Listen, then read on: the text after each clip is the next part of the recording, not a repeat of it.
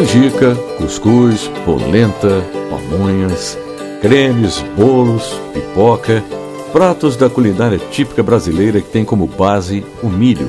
Todas essas delícias consomem uma parcela pequena da produção nacional, já que a maior parte vai para a nutrição animal. E para apoiar a produção desse grão que detém uma fatia expressiva no setor agrícola, foi criado em 2015 o Dia Nacional do Milho, comemorado em 24 de maio.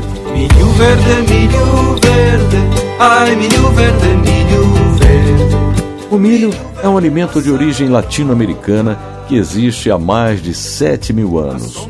Com a colonização, foi levado a outros continentes. Usado na alimentação humana, o milho tem vários benefícios para a saúde. É rico em antioxidantes que ajudam a reduzir o risco de inflamações.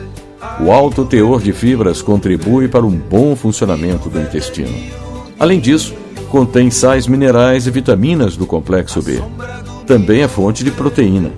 Um copo de milho equivale a 10% do consumo diário recomendado para uma pessoa adulta. Vale destacar que não contém glúten. Além de ser destinado à nutrição, tanto humana quanto animal, o milho também já foi usado por uma grande indústria em 2001 para fabricar pneus, com a proposta de ser menos danoso para o meio ambiente, facilitando a reciclagem. Outra aplicação é na produção de combustível. Em 2017, foi inaugurada a primeira usina de etanol de milho do Brasil, em Mato Grosso. Dados do Departamento de Agricultura dos Estados Unidos apontam que existem quase 200 milhões de hectares de área plantada de milho no mundo. Os três maiores produtores globais são Estados Unidos, China e Brasil. Já em exportações, o Brasil aparece em quarto lugar, atrás dos Estados Unidos, Argentina e da Ucrânia.